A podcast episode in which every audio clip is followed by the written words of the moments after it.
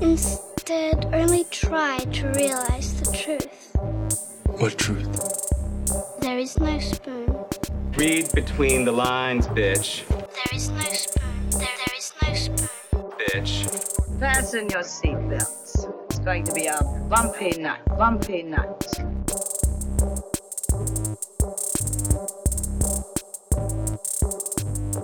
Saludos amigas y amigos, yo soy Mario Alegre Femenías Y yo soy Rosa Colón. y esto es Desmenuzando. En el episodio de hoy vamos a continuar con nuestra serie de películas animadas eh, indie, pudiese decirse, internacionales, not so known, pretty much Sí, unknown. not so no, not, not mainstream. No, nada No mainstream, exactamente. Hablando de la película colombiana Virus Tropical, eh, del director Santiago Cal- Caicedo, basado en la novela eh, gráfica de Power Paola, del mismo nombre, Sí. que es una ilustradora eh, colombiana slash ecuatoriana. Eh, pero de eso vamos a estar hablando ya en el segundo segmento del, del episodio de hoy. Antes vamos a bullshitear y, pues, Rosa, yo creo que, lo que el bullshiteo va a ser puramente eh, WandaVision, el último episodio de WandaVision. Sí. I mean, tengo otras cositas, pero sí, mayormente WandaVision, que hizo un esfuerzo fenomenal para tratar de verlo a tiempo para este podcast. ¿Y qué tal? Porque sé que te lo spoilearon porque te tardaste un poquito, pero no es como que te spoilearon, te, te spoilearon too much. Me tardé poco en un mundo que todo está on demand y lo puedo ver cuando me da la gana. No sé, todavía no me acostumbro a esta idea de... O sea, ya yo pasé por el flow de tengo que verlo porque me lo van a spoilear y qué sé yo, bla, bla. Pero ahora yo pienso como que todo el mundo debería de chill out y esperar a tirar lo- los spoilers. Pero sí que te estaba diciendo que me lo spoilearon, pero realmente fue una persona en Facebook que estaba hablando de WandaVision. Una sola. Todos los demás estaban siendo bien cagey. Eh, y cuando digo todos los demás son los otros dos comic book geeks que tengo en Facebook. Que ven WandaVision. Ajá, que porque este, como te estaba diciendo en mi Facebook y en Twitter nadie habla de, de realmente de ninguno de los shows nuevos que han salido, como que la gente está un poquito burnt out de consumir tantas cosas, están como que medias preocupadas con el futuro. ¿No? Y, Like y que, y que de la manera que están siendo eh, construidas estas series, específicamente las de Disney Plus, eh, contrario a otros shows de otras plataformas, estos como que necesitan que tú los veas como que day and date, porque están construidos encima de estas sorpresas y de estos twists y que es o sea, es como una muletilla de los shows en realidad, porque estás basando todo como que el impacto de tu show no en, en dramatic arcs ni nada por el estilo, sino en, pues, quién va a salir esta semana. Que no es, o sea, y ahí, ahí quiero hacer como que un Bueno, pero eso es como que medio old fashioned TV. Sí, So, pero eso se hacía antes. por eso ahí, ahí es que quería poner el asterisco, porque eso en algo como WandaVision, yo lo encuentro súper cool y a tono por, por exactamente lo mismo que, que acabas de decir, y que sí está pasando algo. O sea, they are building up to something. Versus, eh, y sorry por tirarle un poquito de fanguito, pero Mandalorian, que giraba plenamente en torno a Who's gonna cameo this week? ¿Sabes? ¿Quién es el personaje famoso de Star Wars que va a salir esta semana? Eh, y cuál es el trabajito que va a tener que hacer Mando para que le den un pedacito más de información eh, para poder continuar con su viaje. Sí, pero contrary-wise, eso es lo que posiblemente me va a molestar al final. Eh, porque dado el último episodio que todo el mundo se murió, eh, estamos una vez más consumiendo algo que es solamente un puente para la próxima cosa. Y teniendo todos los personajes terciarios cuando vamos a tener otra película de Thor y sale este el asistente de, de Natalie Portman, esta nena. Eh, Kat Dennings. Esta nena, Kat Dennings, y este sale el Darcy muchacho se llama, que ¿verdad? sí. Darcy es el personaje. Creo que sí. No estoy segura, pero sí, probablemente. Y sale este, el muchacho de Ant-Man, y entonces sale también este Mónica. Y pues, al final de esto no va a haber un WandaVision Season 2. En la premisa no aguanta que haya un WandaVision Season 2. O todo esto es simplemente un puente para lo próximo que vayan a vender. Y eso es lo que. Y entonces esos cliffhangers. Está building up to something, pero está building up to something que va a estar fuera de WandaVision. Es mi problema. Como todo lo de Marvel, que está building up to something que está para otro lado. Y si yo no quiero ver lo que está al otro lado, pues ya se me acabó el. El flow. Sí, porque no, o sea, Pero el no, show- no va a haber un WandaVision Season 2. O sea, estoy entiendo que es como que un. Sí, y eso fue, eso fue lo que dije, que no hay Ajá. un WandaVision. O sea, la premisa no aguanta un Season 2. Ujú. Este, porque Pero entonces, no sé. I mean, el show está bueno, pero...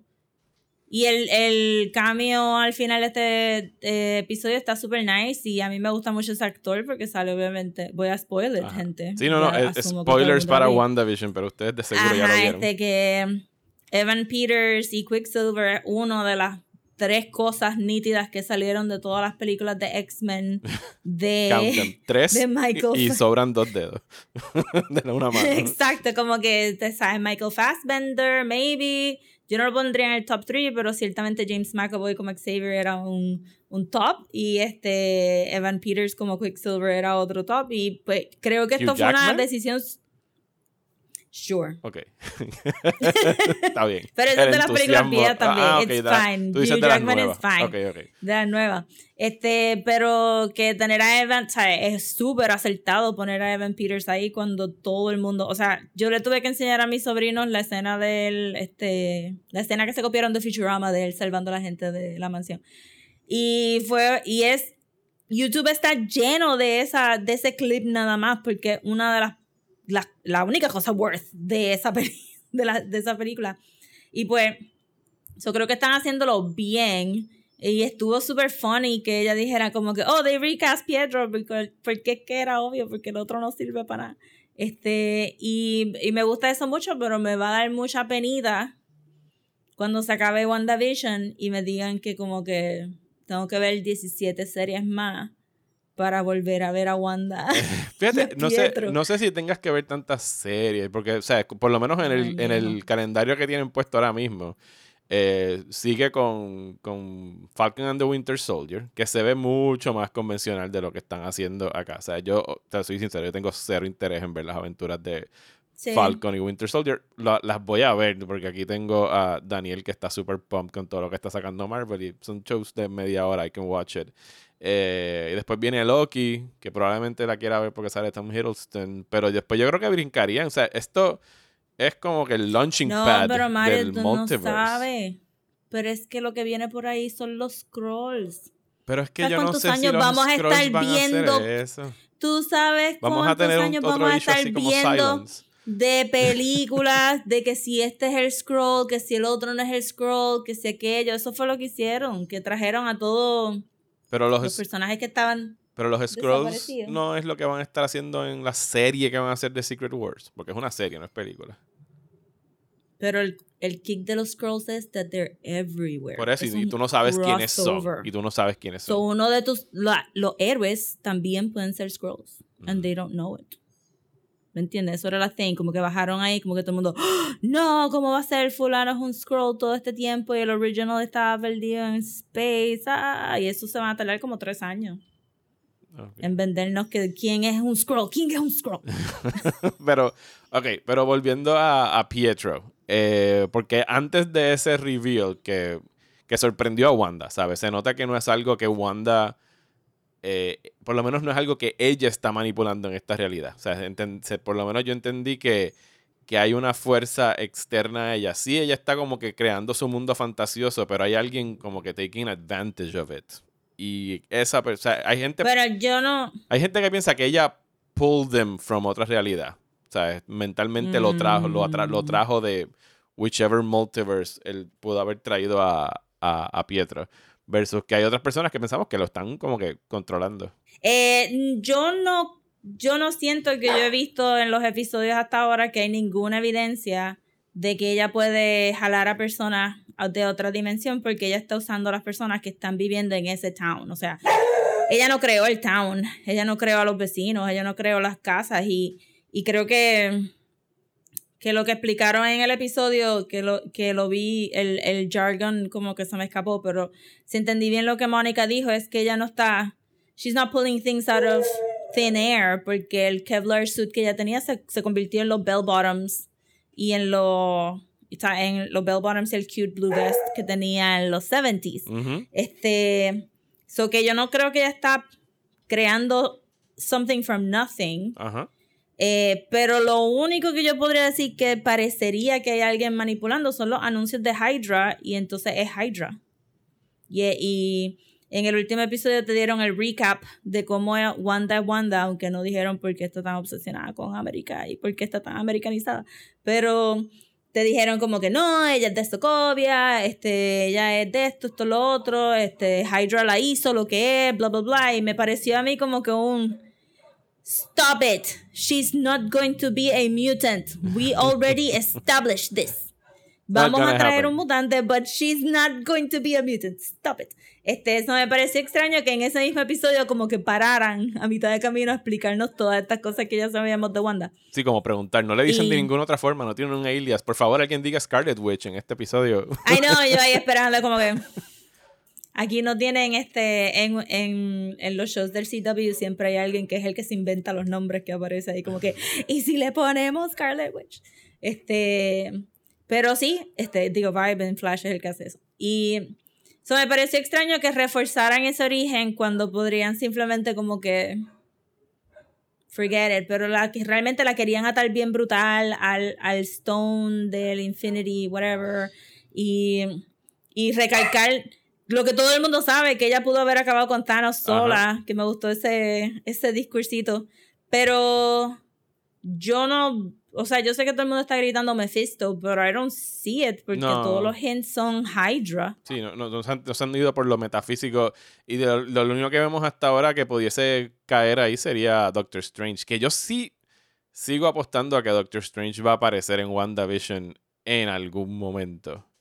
Eh, solo por la mención I de que ya no le queda dijeron mucho que, más. Bueno, le quedan cuatro episodios. El- aquí la clave es que, eh, ¿cómo se dice? Paul Bettany lleva diciendo en interviews hace tiempo de que él va a- tuvo el chance de actuar con alguien que con el que nunca, con quien nunca había actuado y que le tenía bien emocionado eso. Eh, alguien ya me tiró un screenshot de que él sí en efecto ha actuado con Benedict Cumberbatch.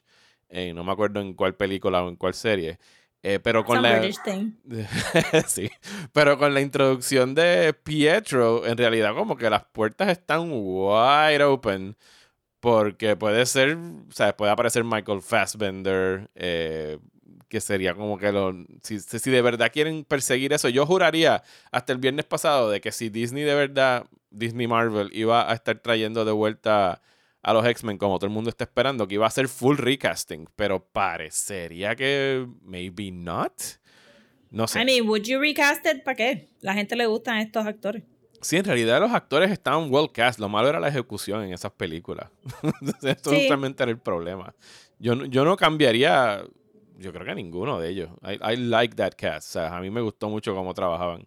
Yo cambiaría, en, hin- en hindsight, cambiaría a Mystique porque cogería a alguien que hubiera aged versus este. She didn't actually age. Este se quedó igualita. Desde So, los yo ca- hubiera 60s cambiado a hasta los alguien. 90s era la misma muchacha. La nena nunca va, y ella nunca se va a envejecer, eso no importa. So, sí, yo, yo no me imaginaba que se iban a quedar con los mismos actores, but it's kind of like the smart thing de que ya tienes estos liked characters con, y probablemente tienen como que estos draconian contracts que decían como que no importa si Fox la compran 17 compañías más, tú vas a estar forever shackled a estos personajes y Ajá. nunca vas a poder hacer más nada. Pero eh, so, creo que eso está bastante acertado. Overall, el mejor episodio para mí hasta ahora ha sido el que no es de WandaVision. El, Y fue el de anterior. Mónica. Ajá, el anterior. el, este We Interrupt This Program, que me gustó mucho. Y eh, no tan solo porque trajo estos tres personajes. Yo no he visto Ant-Man, ninguna de las dos. Pero ¿No? me gusta el actor Ok. por Fresh Off the Boat. Sí, él, él es buenísimo Eh, en ese. De hecho, él, él sale en la segunda Ant-Man, no en la primera. Ajá, exacto, porque cuando dijeron que la voz en la radio era este, que si fulano de tal en Ant-Man 2, pues yo no las he visto todavía. Eh, realmente no me dio tiempo ni, ni mucho interés para verlas porque salieron como que ahí steamrolled anyway con, qué sé yo, Civil War y después este Infinite. Está nítida, a mí me gustan las películas de Ant-Man. I mean, cuando salga la tercera le daré un try, si sale. Este, pero so far es como que I like Paul Rudd, it's okay. Pero me gustó que estos tres, me gustó la manera que Mónica aparece y se todo el, todo el flow. ¿verdad? De toda la historia de Mónica, de haber reaparecido en el mismo spot donde estaba la mamá, que es la ex novia de Captain Marvel, y entonces este, ella tener que, que pull her, her life back together in five seconds para poder este, continuar, y porque había tanta gente apareciendo en el hospital de la última vez, que me pareció bien, bien nice, este, y todavía sigo como que no sé por qué le dicen el blip, Eh, yo entiendo que el, yo entiendo que el es- hasta donde yo tengo entendido el snap es cuando te fuiste y el blip es cuando regresan. Algo así. But it's- Y eso del blip lo People's introdujeron. sí, lo del blip lo introdujeron en Spider-Man Far From Home. Yo creo que es la primera vez que le dicen Ajá, el blip. yo pensé, pues fine, los teenagers le van a decir blip, pero que tú digas como que, ay, mira, te, desapa- te desapareciste tres años y tu mamá se murió because you're blipped. y es como que, qué falta de respeto. Eh, pero me encanta mucho el personaje de Mónica. No hasta le dicen Rambo, yo le decía Rambo. Rambo. este, pero whatever. Sí, pero suena súper Rambo. Rambo. sí, porque es Beo. Porque tiene E, Eau, ajá. eau. Y ella, ella toma el mantle de Captain Marvel en los cómics, ¿verdad? Ella es Captain Marvel Ella en algún momento. Ella ha hecho Photon, ella ha hecho Captain Marvel, ella ha hecho su propio thing. Creo que fue Cap... Sí, sí, tuvo que haber sido Captain Marvel en algún momento y ya sabe cuántas cosas más. Es uno de esos superhéroes que no tienen home. Sí, que lo van rotando tienen- según necesiten poner Ajá. a alguien en ese, en ese papel.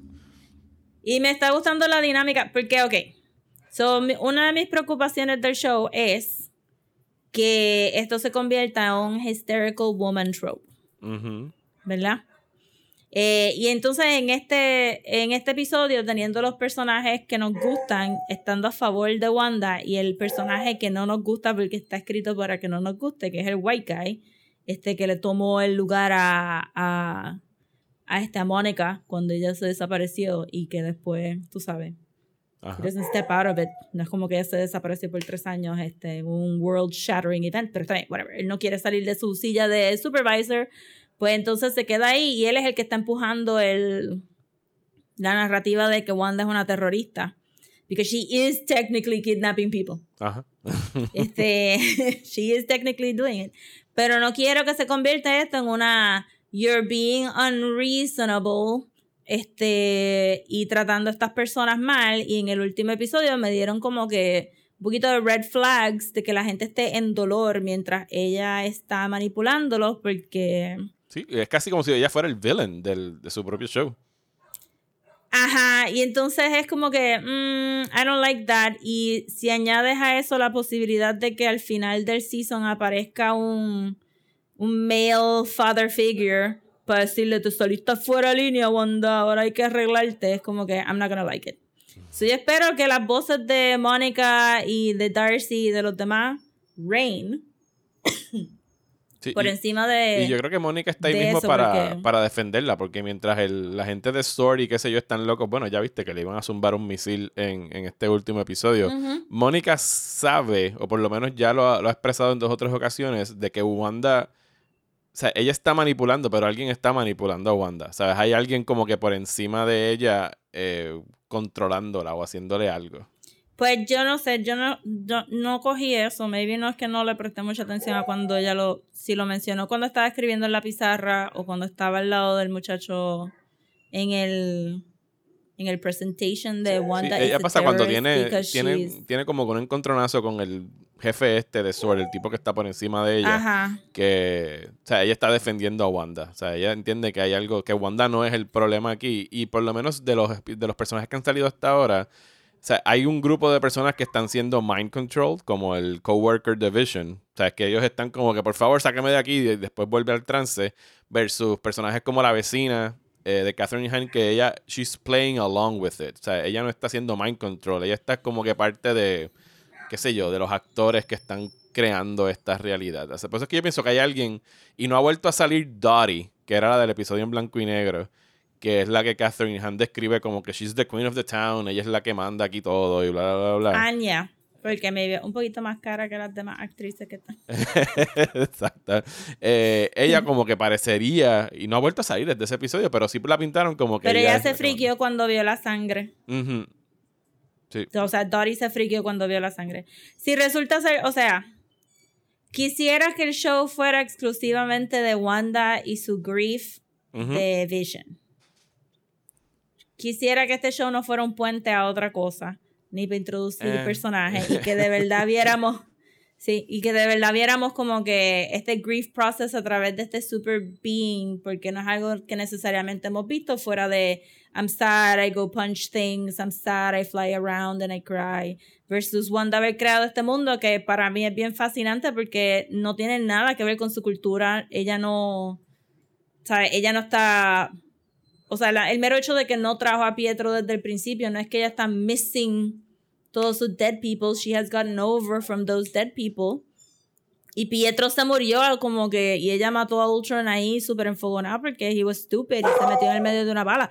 Y ella se sintió mal después de eso, pero she got on with her life, tú sabes, como que, pero este era el love of her life y, y ha causado que ella haya breached ciertos moral, moral codes, pero quisiera que fuera de ella la historia versus, ay, este Hydra la está controlando and she's not really grieving properly, ay, después va a venir este whoever, pero obviamente va a ser Magneto y le va a decir, ven, Wanda, vente conmigo, vamos a hacer esto con Pietro, bla, bla, bla. Y, y pues que no, que, que tienen algo aquí como que es super special y me hubiera gustado que se quedara un ratito más así.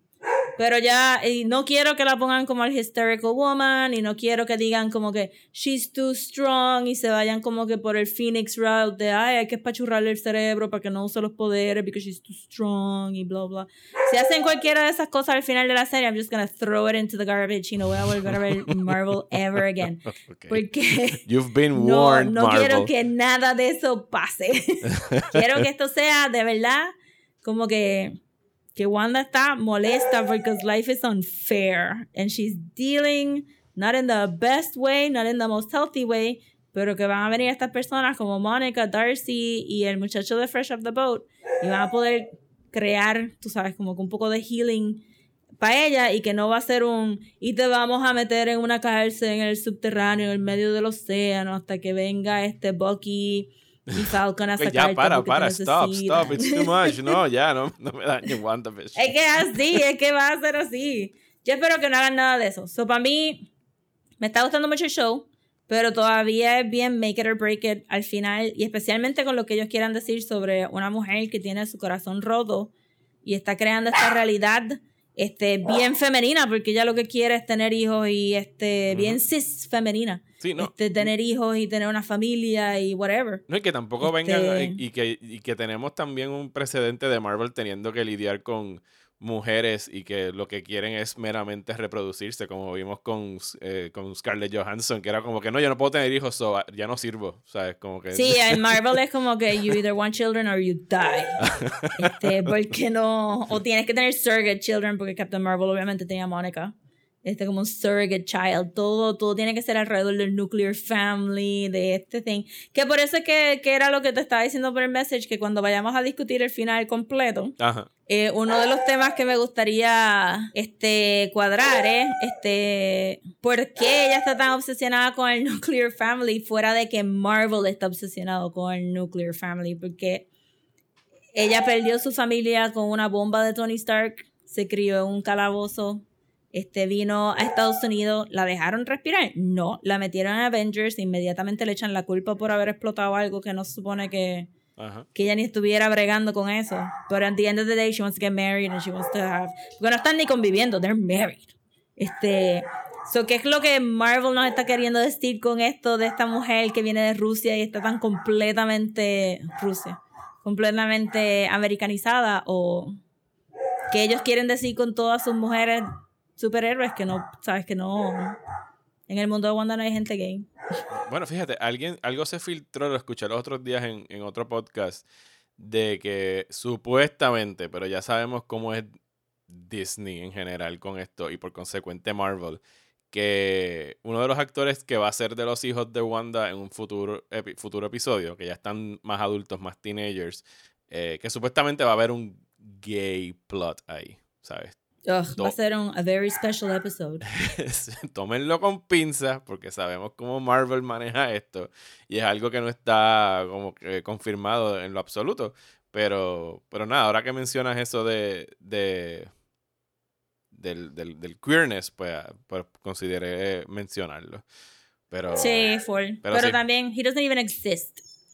For all we know. Bueno, eh, eh, pero según Mónica, eh, los the kids are hers. O sea, no es que está raptando niños y los está mind controlling para que sean de No, ellos. y él dijo que no se veían niños jugando en ningún Ajá. lado. Town está devoid of children. Que ah, begs the question, o es un childless town, o ella no, no, o sea, expulsó a los niños para que no tuviera que cuidarlos. O sea, hay que, hay que ver cómo resuelven eso y cómo es que Wanda engendra a estos niños o cómo se crean, porque pues Vision es una computadora, no es como que pudo fecundar óvulos y eh, ponerlos a crecer más rápido para tener niños. O sea, hay algo going on con los muchachos.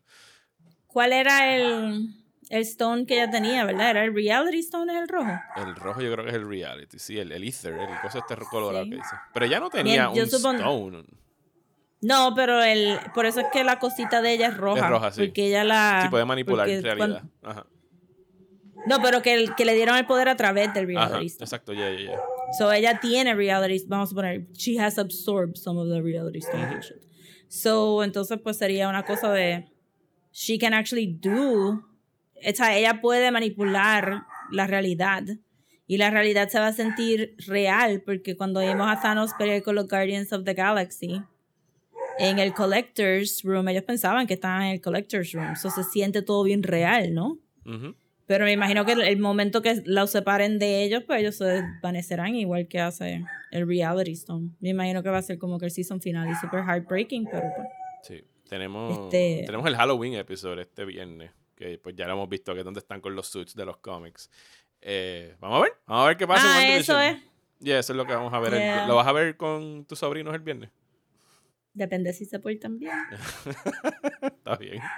bueno, yo, pero si yo... no se portan bien, no podemos ver Está WandaVision. bien, pues por favor, eh, pórtense bien para que Rosa pueda ver WandaVision. Eh, yo sé que ellos no escuchan el podcast, pero te estoy mandando como que No, al no universo. No, pero yo me imagino como que no tengo prisa para los próximos cuatro porque ya quisiera entonces como que esperar hasta el final to see where it goes. Porque so far I'm liking it, lo encuentro bien unique y bien original, pero hay muchos red flags de cómo Marvel cuenta historias que me preocuparía ver el final que, que como que deslice a, a los tropes que ellos, que ellos usan mucho, especialmente los, los mismos. Hello. Estamos hablando de la gente que pensó que iba a ser poético Fridge a Black Widow. So, I am skeptical. I am skeptical. Sí, eso siempre Pero va lo voy a estar por seguir encima viendo. de ellos. O sea, va a estar dangling como que sí, pero Black Widow en Endgame. Y eso es como que de los casos más crasos de, de ellos. Pero sí, nada, ¿qué más? ah? ¿Tienes algo más para el bullshiteo? ¿Algo más que hayas visto? What's up? Sí. Vi este a Dan Levy en Saturday Night Live. Ay, ¿qué tal? No, eh, eh, Por favor, porque yo, yo consumo Saturday Night Live eh, por clips en YouTube al otro día. Así que necesito Sí. que me recomiendes cuáles son los que tengo que ver de, de, de Dan Levy.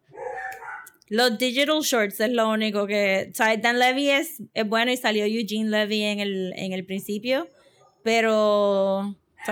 Saturday Night Live no es super funny desde hace tiempo, pero hubo dos o tres chuckles que estuvieron buenos, este, pero los digital shorts fueron los mejores. Que obviamente el más que se regó por ahí fue el de Zillow, que Real Estate App. No sé si tú sabes que. No, Yo no. lo sé porque los, los YouTube Simmers usan Zillow para buscar casas para rehacer en Sims. Ah, ya, ya, ya. Ok, ok, ok. Pero el chiste es porque estás en los late 30s y sex isn't worth it anymore. Y pues estás como que you're excited over the. Estás excited sobre posiblemente algún día poder comprar una casa because you're a millennial and you can't afford a house. Ok. Pues Y lo ese voy a está bueno, y ese está por ahí. Y el, el otro era de gay kids, este, lo- los gay kids de eh, la campaña It Gets Better. Ajá. No sé si te recuerdas. Ajá. O como que en Obama era. Sí, It sí, sí, me acuerdo, me acuerdo. Y entonces ellos diciendo como que It Gets Better. Better Y entonces ish. todo ellos. Better ish. Entonces pues entrevistan a Paris, eso estaba funny. Eh, pero el resto era como que bien cringeworthy y no usaron mucho a Dan Levy. Sí, yo, yo vi uno que, Y- que Desi puso aquí que era como un número musical del Super Bowl y yo estaba como que esto no. Ajá. Y no, no funcionó, como que no. Y, y tú sabes, eh, como que la última vez que vi Saturday Night Live era con John Mulaney. Y él hace un musical number y es un musical number, tú sabes. Ajá. Este, eso aquí fue como que me dio su singing y, y- Pero estaba bien porque él estaba contento. So we Sí, were all muchas happy. veces as estos- happy, we're happy. muchas veces estos actores y actrices que nos encantan, que van a, o, o músicos, whatever, artistas que van a ser host a Saturday Night Live, están a la merced de los guionistas, del writer's room de Saturday Night Live. Y a lo mejor pueden ser Sí. gente que son como que super funny on their own, pero llegan aquí y es como que, eh, I'm not feeling it. Y pues no es culpa de ellos. No, y que el, el humor de Saturday Night Live es bien. Es toilet humor, es 12-year-old humor. Sorry. Tú tienes que estar dispuesto a switch your brain off a little bit. Eh, porque siempre van a tener un gross out sketch. Siempre tienen como que. Este, un este fart joke. Tienen un montón de cosas que es como que para nenes chiquitos. Y pues a veces la pegan con los invitados y a veces no. Ok. Pero eso Eh. estaba cute. Lo otro que quería mencionar rápido era. Dile, dale. Porque hoy me enteré, eh, no sé si has visto la noticia de Blue Sky Studios cerrando, Yes, vi tu post eh, también. porque eran parte de, sí, porque yo no sabía que eran parte de Fox. Sí, era ser, ese era el Animation Studio de Fox. Ajá, so, entonces este lo cerraron. Y este Disney lo cerró porque obviamente, ¿para qué le vas a seguir dando Ajá. trabajo a los animadores? Pero esto, y esto no es la primera vez que Disney lo hace, obviamente en el traqueteo de Pixar y Disney ellos, ellos rompieron la industria de animación en Florida. Este porque Disney empezó a comprar un montón de Estudios, small animation ajá. studios Y después botaban a la lo gente. cerró. Ajá. Ajá. Pero entonces me, me enteré. Ajá, exacto, capitalism y monopolies, ¿verdad? Porque mientras celebramos poder ver todas estas cosas. Mientras Pietro Eh, sale en WandaVision. Ajá, mientras Pedro sale en WandaVision, un zafacón de animadores perdieron su trabajo y dos proyectos bien cool se desaparecen ahora porque se van a quedar shelved. Bueno, este, y eh, es uno, eh, bueno, el de Mouse Guard había estado ya, ese ya lo habían como que descartado hace creo que un año o un año y medio, una cosa así. El otro que se llama como Nimona, ¿es verdad? Ni mona. Nimona, por lo que leí en la noticia, estaba como que 75% completado. Y ahora están Ni como que lleva años ya. están apostando Este a que otro estudio picks it up, o qué sé yo, algún Netflix o alguien que los pueda No ayudar sé. a completar Pues la- hopefully, la porque producción. Nimona es el Sí, háblame de Nimona. Eh, Nimona es el graphic novel de el, el primer graphic novel de Noelle Stevenson, que es la showrunner de She-Ra. Esa fue su Ah, tesina de bachillerato. Sí.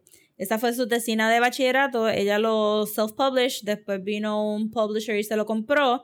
Y cuando ella estaba terminando de trabajar en Lumberjanes, este, dibujando, se justo como un año y medio antes de que ella empezara en Netflix en Shira, se anunció de que esos dos proyectos los había comprado Fox, que Nimona iba a ser una película animada y que Lumberjanes iba a ser una película live action. Y de ahí para abajo todo el mundo ha estado súper pendiente, pero eh, y ella dijo como que, mira, yo no, o sea, ella dijo que no iba a estar este súper eh, colaborando con estos dos proyectos porque eso snowballs into otras personas lo cogen y otras personas lo cogen, pero nadie estaba dudando que las dos cosas iban a salir. Yo ni me recordaba de Mouse Guard, pero es un buen cómic también que lleva años y años siendo publicado.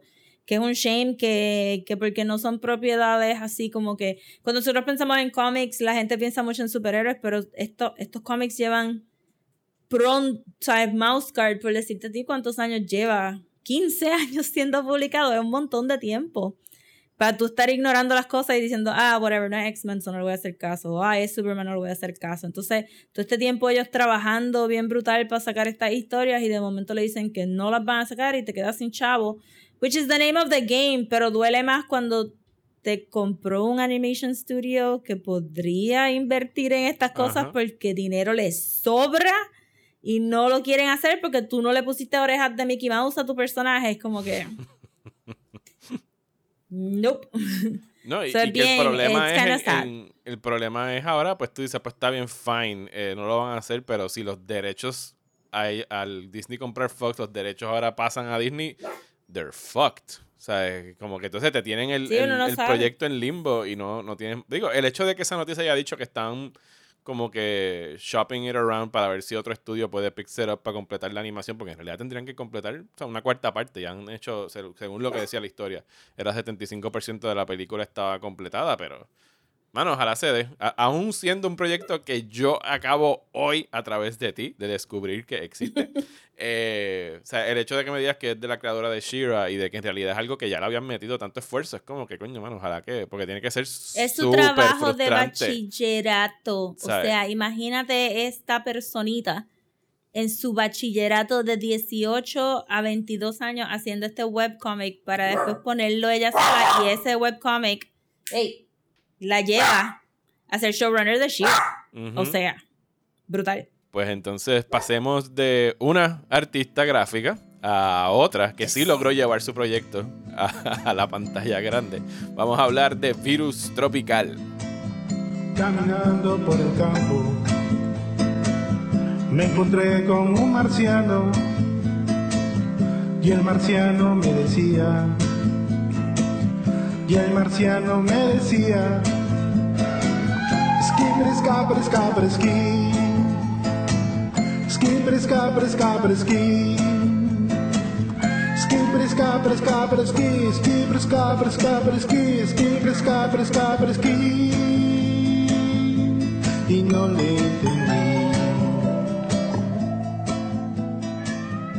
Pues yo no me recuerdo cuándo fue que, que, que me enteré que en Colombia hacían cómics excelentes. Eh, pero cre- creo que fue pues como que a través de Twitter empezamos hablando y hay una, hay o había una revista que se llama Entre Viñetas.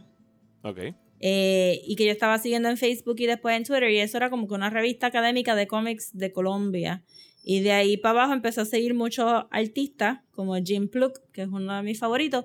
Y de momento nos dimos cuenta que en Colombia, haciendo research, en Colombia esa revista hacía una, una convención de cómics de dos semanas entre Medellín y Bogotá, con universidades, con un montón de cosas. Y empezamos a, a buscar un montón de información de, de como que la escena y, y esa escena está bien cool porque en Colombia hay un zafacón de imprentas, o sea, cuando tú tienes un libro grueso, chances son o que lo imprimieron en China o lo imprimieron en Colombia, porque los precios son buenos. So, tú tienes todos estos artistas con un estilo de arte súper, súper cool, que tienen acceso a todos estos, todas estas imprentas que pueden hacer lo que ellos quieran, que si libros hardcover, que si rounded corner comics, que si tú quieres cardstock, que si tú quieres todas estas cosas, pues como que lo tienen de todo. Entonces empezamos, yo le empecé a hablar un poco a la revista y en eso salió un especial de Ajá. viaje, dos por uno, Ajá. para ir a Bogotá. Y entonces fui a Colombia con la familia de Carla. Y entonces allí hicimos como que par de liaisons y ahí fue cuando compramos un montón de cosas y compramos uno de los volúmenes de Virus Tropical. Ok. Porque ella los vendió separados los capítulos. Y cuando tú tienes la novela gráfica, no la, no la traducción en Amazon, Ajá. porque la venden en Amazon, la versión de la silueta de Colombia, cada capítulo tiene paper stock de diferentes colores. Ok. So, tú tienes como que un capítulo amarillo, un capítulo rosado, un capítulo off-white, y es un casi artesanal, ¿viste? Las páginas están, están impresas y dobladas para que el, el lomo sea el que tiene la parte abierta de las páginas, o las páginas son dobles y es como que es bonito, la edición es bonita y el, el cover es como que este raw paper. Ajá. Porque ellos tienen todas las mejores imprentas allí, Mario. No es como aquí que hay que pelear con imprentas que hacen business cards y flyers y tú ahí diciéndole cosas y, y nada. Pues entonces, este, compramos un zafacón de cosas allá, este, y super cool, mano. Todo el mundo super cool. Pudimos, es como que intercambiar libros con un montón de tiendas de cómics que, y todo es bien DIY, bien bonito, bien... Todos los cómics estaban super cool. Y el estilo de arte es bien el estilo de arte que vieron en la película o en la novela gráfica de Power Paula. So, el estilo es bien rough en el sentido de que no hay un no hay una necesidad de polish esas este proporciones, no hay una necesidad de ser pristine y perfect, o sea, los trazos, las marcas de ese bolígrafo, se nota todo y muchos de los cómics que conseguimos por allá es así, son estos dibujos que se ven bien espontáneos. Eh, que, que para mí es el estilo que la gente siempre dice como que, ay, mi nene puede hacer algo de eso. Es como que sí, tu nene puede dibujar espontáneo because he's a child. Pero para un adulto dibujar de esa manera quiere, tiene que desaprender todo lo que ha aprendido y practicar y hacer todas estas líneas para expresar. Entonces, pues, ese es más o menos el flow eh, de los cómics que yo conseguí por allá, que es como con un estilo bien loose, rough, este, donde se nota el craftsmanship, o sea, se notan los trazos, se notan las marcas. No te sabría decir que, sabes, como que no es que la gente no use digital, porque en digital tú también puedes hacer los trazos y puedes hacer las marcas, so I have no idea cuál es el preferred method here. Este, pero entonces eh, nos gustó mucho eso de Virus Tropical y de verdad que lo compré como que de todas las versiones. Porque en, el, en su momento no sabía que la de Amazon estaba traducida. Este, pero entonces otra persona de aquí fue a Colombia a esa a una feria de ilustración Ajá. y se trajo un montón de cosas, se trajo un montón de cómics que los pusieron el libro AC a vender. Ok. Y allí fuimos y yo gasté como que 150 pesos. Yo me llevé como que uno de cada uno.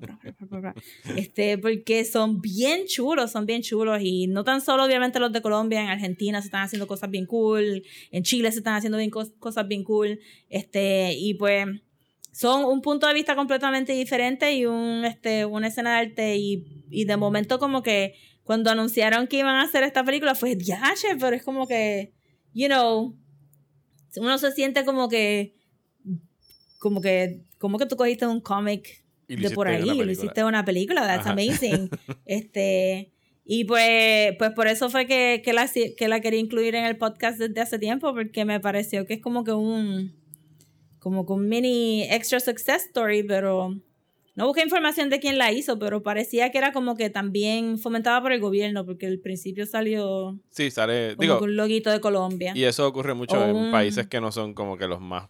Eh, pro- Como pro- nosotros, prolíferos haciendo no no que necesitan ayuda las producciones así cinematográficas necesitan ayuda del gobierno y, y tú, sabes, tú sabes que una película está haciendo en un país donde de los, los recursos para las artes son bien pocos cuando tú tienes que ver dos minutos de auspiciado por y salen 20 logos de cuántas fundaciones sacaron chavos de que si el gobierno que si el fondo para las artes que es como que ok esta película eh, le tomó mucho tiempo hacerla y tuvieron que estar buscando Pues mucho dinero para hacerlo. Esto fue Timbo that's how it Studio should be though. Ajá, Ajá. esto es Timbo Studio. eh, salió en el 2017, 2018. eh, dirigida por Santiago Caicedo. eh, y el guion es de Enrique Lozano y Paola Gaviria, que es Paola Power, ¿verdad? Power la- Paola. Power, Power Paola. Perdón. La, la autora de, la- y la artista de la novela gráfica, ¿verdad? Ella también la ilustra ella misma. Sí, Ok.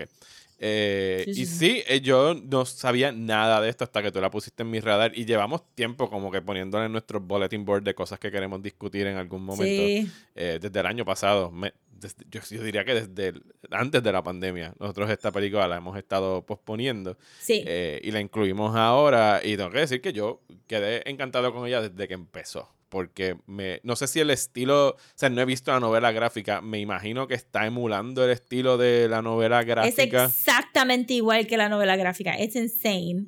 Lo único que obviamente la novela gráfica está un poquito más, no tiene grises, Ajá. versus que la película sí tiene grises, porque no, no se podría, o sea, yo la comparé un poquito con Persepolis, pero creo que fue el póster y el marketing que hacen como que un, un esfuerzo que se parezca a Persepolis, porque en, en términos de textura, pues no. Sí, es distinto. y- Y Este- tiene también una tridimensionalidad bien específica, sobre todo desde que entre ese tiro donde estamos llegando a Quito en 1978, creo que, que tú ves las montañitas, 77, y Sí, tú vas porque es entrando. como... Ah, es, es flat. Ajá. Pero la cámara se está moviendo como si fueran layers en After Effects. este. Exacto. Sí, que de hecho a lo mejor así mismo fue que tiene algún Sí, programa sí, similar como tienen que, que, haber Eh, utilizado. si fueras Disney en los 40, pues hubieras pintado todo eso en cristal y tendrías Ajá. que mover la cámara bien lento sacando los pinceles. Pero este es After Effects en layers. Este, sí, a mí también. Exacto. Sí, es exactamente igual que la novela gráfica y el libreto es exactamente igual a la novela gráfica. Eh, o sea, que, que empieza y termina y todo exactamente pasa versus que la película abunda en algunos lugares porque tiene más espacio para abundar.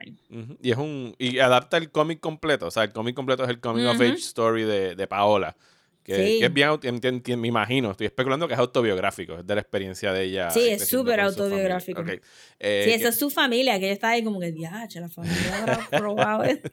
Eh, son, son tres, eh, tres hermanas, son Paola, eh, eh, Uriel es el papá, Hilda es la mamá, Sí. eh, Patty es la hermana otra y no, Chabela es la, la, la que ayuda en... Chabela es la familia. sirvienta. A ver, es la sirvienta. Eh, y son tres hermanas, que en realidad pues sí, es el coming of age story de Paola, pero también pudiese decirse que son como el coming of age de sus hermanas, porque las tres estaban creciendo en... aunque se enfoca en, en Paola, las tres estaban viviendo en este hogar, que eran colombianos, que vivían en Quito, eh, era un padre y su madre, ella se supone que no iban a hacer porque no la habían... O sea, y- y el- explica el título, ¿por qué se llama virus tropical? porque Sí, está genial. yo puse la foto en Instagram y después yo pensé, la gente va a pensar que estoy viendo algo de una pandemia o algo así, este, porque ya no podemos decir virus en ningún lado. So, el kick es que este, la mamá de Paola, Hilda, se había este, amarrado los, los, los tubes. Sí, los ¿verdad? tubos de falopio, las trompas de falopio, ajá. Ajá, las trompas de falopio. Se las había amarrado y entonces, pues, este, claramente estaba preñada, pero todos los doctores le decían que tenía, eso no es nada, tú no puedes estar embarazada, tú tienes un virus tropical. este, y le decían eso y tuvo que ir como que me gustó mucho el montage. Ajá.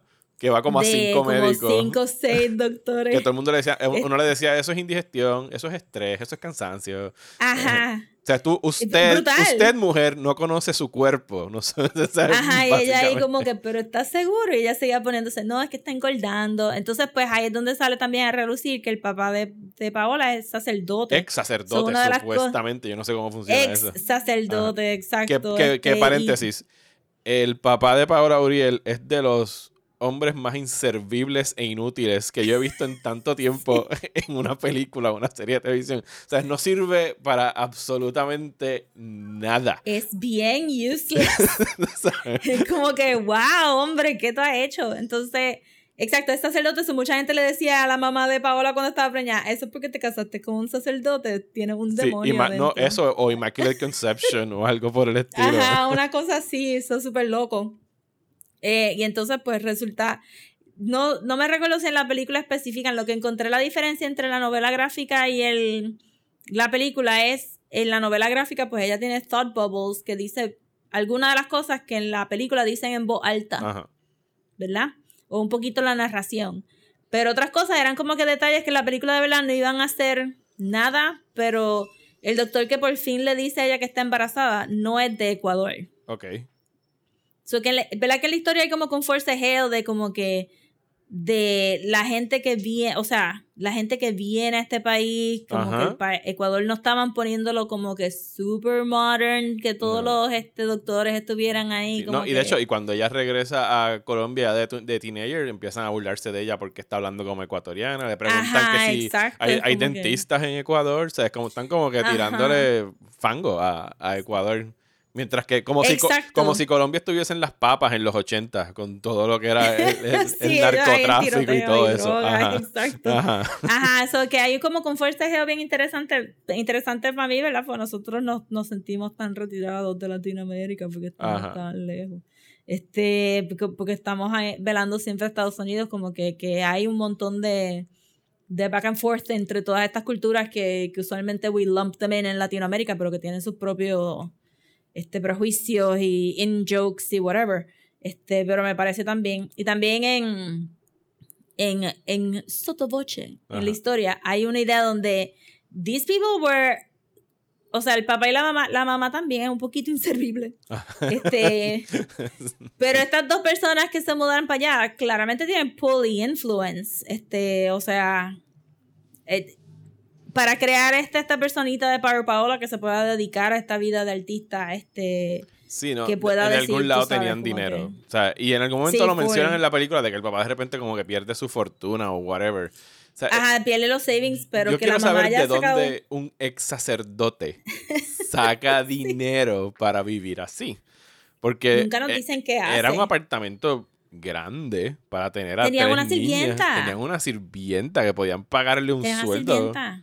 Ajá. La nena grande dice quiere ir a estudiar mo- moda y rápido La mandan a Milán. como que la, la pasaje, tienes donde quedarte, Milán, is what it is. Y yo dije, "Ache, pues estas personitas, o sea, esto no es una biografía donde she's going to examine her privilege. Ah, no. Pero había un poquito de privilege involved. Este, y especialmente con como el personaje de Chabela está ahí sin ninguna crítica ni comentario fuera de que Chabela eventualmente cae en las ganas de verse convencional y blanca. Y Este, quitarse sí. operarse la nariz y todo esto. Y operarse la nariz y todas esas cosas. Estaba súper confundida con los precios porque era como que... Sí, 30 mil. ¿Cómo es que de 30 mil? ¿Qué? Pero si eso era lo que iba a ser el traje, ¿qué tú te hiciste en la nariz? No, porque, porque ella le dice cuánto. Ella manda a Chabela a buscar el traje, a, a que le cosan el traje. La costurera dice son 30 mil, no me acuerdo cuál es el- la moneda de, Ecuador, tampoco. pero 30 mil pesos, por decirlo así. Y cuando ella llega y le dice nada más son 60 mil, y yo, ok, pues si estamos diciendo que coser el traje eran 100 dólares. 200 dólares por 100 pesos más, tú podías operarte la nariz. ¿Cómo carajo funciona eso? Sí, fue como que, ¿what? Qué loco, pues.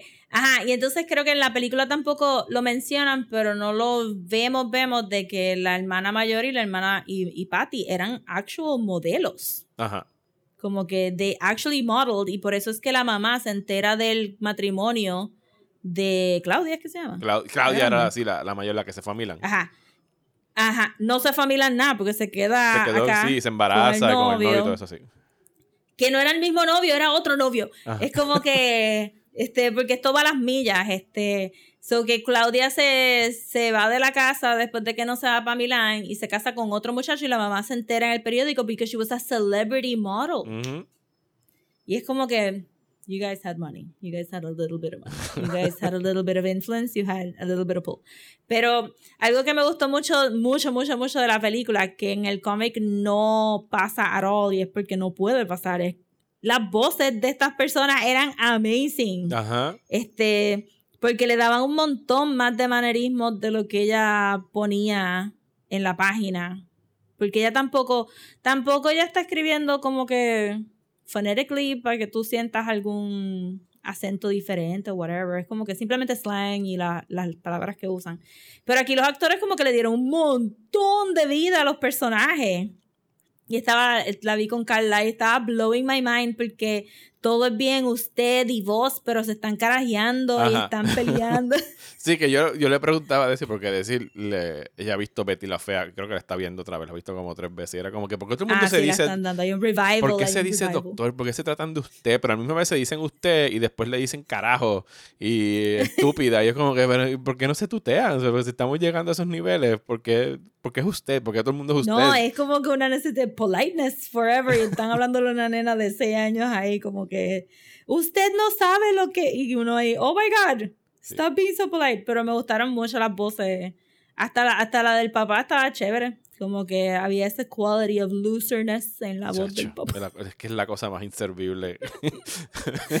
y qué bueno que salieron del rápido, porque era como que. Porque de repente era como Sí, que, ok, me voy para el carajo otra vez para Cali. O para Cali, o era, no me acuerdo, sí creo que era Cali, en Colombia donde vivían. Cali es cuando ellos se mudaron. Cali se muda a Patty para estudiar psicología y se traen a Paola y a la mamá. Y él se iba para Medellín Pa' a vivir con la mamá. Y si no, se iba para otro lado a trabajar. Y nunca nos dijeron que trabajaban.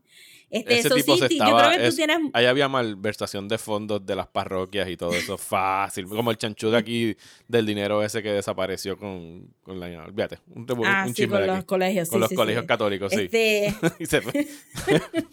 Cuando- el retiro que nunca apareció. Exacto. Brutal. Yo creo que tienes toda la razón de que realmente es la historia de la familia maturing. Ajá. versus este Paola y, también ya y también este leí un review que era que hablaba mucho de que lo esperado sería una historia biográfica de un artista de cómo se convierte en artista Ajá. pero aquí es más como Paola se convierte en una persona independiente Eh, Sí, sí, es, es- So es- que- es donde ella termina su viaje para entonces ir a perseguir su, su, su vida de artista. Se lo dejan justamente Ajá. ahí. Que en realidad eso está, está cool. A mí me gustó donde acabó la película. Porque ella era como que la última Igual. que necesitaba eh, acabar ese proceso de maduración y de liberación de, de, su, de su familia en general. Porque al final, spoilers, la que quien dice la bota de la casa es su hermana mayor. Como que te tienes que ir de aquí. Y es como que fine. Pues voy a vivir sola. Sí, porque entonces Claudia, Claudia en los 80 comienza como, como siendo la más... Ok, paréntesis porque me acabo de recordar. La, las escenas más funny de esta película Ajá. son las Barbies. Ajá, las fantasías de. Barbie. Sí, Pero las, el voice acting de las fantasías de Barbie porque hablaban como acento medio gringo. gringo, sí, sí, sí, sí, sí. Brutal. Eh, eh, pero. ¿no crees que soy la más bonita? Yes, y como que, Barbie. brutal. Oh, Ken, ¿cómo estás, Ken? Y todo el thing de como que mamá, tengo 10 Barbies y nada más tengo un Ken. Y la mamá ahí como que Y no por me supuesto importa. que hay que tener la escena donde pues Ken y Barbie se quitaban la ropa y they go at it en el Barbie's mansion. Brutal. La animación quedó tan graciosa. Yo pude haber visto un short film completo de Paola jugando las Barbies porque estaban demasiado. Also, otro, otro flag of wealth es que Paola tenía el Barbie Dream House completo. Ajá. Sí, sí, sí, no. Y era El Barbie Dream House cojones. inmenso de Ajá. los 80. Sí, no, Ajá, hay- en esa sí. casa había chavo. Tú no tenías el Barbie Dream House completo, al menos que tu familia estuviese. Ajá, es como que, wow, el Barbie Dream House completo, ok, ok, ok. I mean, few things can signal middle class wealth, que es el Barbie Dream House. ¿Tú tienes carro? Nah, cualquiera tiene carro. Tú tenías el Barbie Dream House. La, La corbeta rosa de Barbie, olvídate, eso era un ñangarallito. Ajá. Exacto. Pero entonces, este, Claudia se, se vende como que está rebellious teenager, pero acaba, acaba siendo como que atrapada en ese rol de, de mamá este, y de proveedora, porque entonces no, o sea, se dedica a su hijo. Ujú. Y por eso es que no puede bregar con Paola, porque se siente tan sola. So she just lashes out. Y es como Paola dice que ella sabía que Claudia no la estaba votando, pero que aprovechó para irse, porque si no es verdad, se iba a quedar haciendo que ahí, cuidando al nene con Claudia. Es como que no, no iba a poder salir mucho. Entonces, Patty también, eh, con la idea de pues que me tengo que ir a Colombia, porque en Colombia van a estar mejores las cosas, pero entonces realmente termina en Quito, este, casada y whatnot, y pero más contenta que Claudia, for sure. Pero Patty nunca fue tan rebelde ni nada. Entonces, pues Paola como que eh, el momento que, que Patty le está, que están hablando y Paola está diciendo como que, mira, mis amigos lo que quieren es meterse perico y estar fumando pasto todo el día y ya me estoy cansando de eso, como que yo quiero más. Y Patty sonríe, es como que, pues, ajá, they've instilled in her suficiente ambición para que ella sepa within herself que, que no se va a quedar encerrada en una casa como Claudia, este, que no, que, que su, sus movimientos van a estar más abiertos. Yo no sé si ella está casada. Eh, ah, tú dices la, la, la artista. Sí. Pues yo siento, ella y hay otra artista de Argentina que se llama María Luque. Y María Luque ha, di- ha dicho varias veces en entrevistas que ella no se considera ciudadana de ninguna ciudad. She doesn't even have a home. Ella se pasa como que viajando por todos lados, Nómada. cuidándole casas a gente, ajá, y que ella nunca, nunca se ha sentido como que, como que, ay, pues me voy a quedar a vivir aquí forever, ¿no? Como que ella siempre está, y en, creo que la, creo que las últimas veces, maybe fue antes de la pandemia, fue que le cuidó la casa a Power Paola porque Power Paola se estaba yendo por otro lado y ellas se hablan en Twitter como que, ay, mira, para que llegues acá, puedes llegar, yo me voy dentro de un par de semanas o whatever. Y son como que esta gente que vive así, como que así, de, ay, pues me quiero ir a Roma, déjame ver qué, quién de mis amigos este necesita que le cuida la casa. O me, o me prestan un sofá por dos semanas. Ajá, me voy por costal, whatever. Y pues viven así, vidas así como de nómada. Que está súper chévere, pero a mí me daría mucho estrés. Sí, no, a mí, a mí esa es una inestabilidad para la cual yo no estoy preparado mentalmente. Pero sí, me, me gustó mucho la película, me recordó la conversación que tuvimos la semana pasada sobre películas animadas que, que están hechas hablando de, de tu país y que son bien, eh, o sea, tienen las idiosincrasias de su país. Es como que, wow, yo nunca había escuchado colombianos en una película animada, ni, ni ecuatorianos, o sea, ni, ni- ni el acento ni nada por eso, y la sentí bien auténtica. eh, y me gustó mucho, tengo que decir, me encantó el soundtrack. eh, así que posiblemente, Sí. o sea, si, si- si ustedes acaban de ver esta película y no van a buscar el soundtrack, no, no, no sé, o sea, algo estuvo mal ahí en esa ecuación porque yo, se acabó la película y fue como que, ok, fui a Spotify y afortunadamente estaba ahí completito, así que los invito a que lo vayan a, a escuchar porque está bien nice. bueno. De verdad que estaba bien chula la película. Eh, todos los personajes son super charming y, y está gratis en Prime. No tienen ni que pasar mucho trabajo. Sí, vayan, búsquenla. Watch it. Watch, Virus Tropical. Watch it. Es un virus tropical que empezó cuando llegas y que no puede parar. No dejaste avanzar, se descontroló.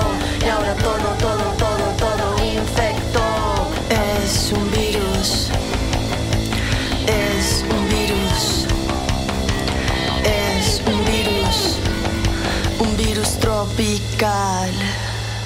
Oh, yeah. ¿Estás bien cansado de los programas de política aburridos? Pues trata Radio Independencia, un podcast de política, derecho y todo lo que se nos ocurra desde el independentismo boricua, donde Andrés González y Adriana Gutiérrez discuten temas de actualidad y temas históricos con algunas de las figuras más importantes del independentismo y la izquierda puertorriqueña. Suscríbete a Radio Independencia en tu aplicación de podcast favorita y en nuestro canal de YouTube. Únete ya. Y hasta aquí este episodio de Desmenuzando. Muchísimas gracias por escucharnos y queremos hacerle una invitación. Eh, este es el primer episodio que estamos grabando live on Discord. Así que si a ustedes eh, les interesa vernos meter las patas 20 veces eh, y poder escuchar esto un poquito antes, incluso A con todas mis perras ladrando, todas, todas, todas. Incluso, Por mucho tiempo. Yes, eh, incluso compartir con nosotros eh, mientras estamos grabando. Pueden ahí estar chateando. Les invitamos a que vayan a patreon.com slash desmenuzando y se suscriban en el nivel de 5 dólares. Eso es un, eso es un perk del nivel de 5 dólares que también incluye los episodios eh, exclusivos que este mes van a ser de Persepolis, que en parte del tema de las películas animadas, y Lost Season 2, que estamos en el rewatch para Rosa. El first watch para mí de Lost, ya salió el de la primera temporada. Y va a estar saliendo el del Season 2 en algún momento este mes, para finales del mes, para que tengan tiempo a, a ver la, la temporada completa, porque recién les acabamos de tirar el, el first season y son 20 y pico de episodios. Eh, no, son, no son las temporadas estas de De ahora de hora. 10, 8, 13 episodios. No, no, no, son 26 episodios. Así que para que tengan tiempo para maratonearlas.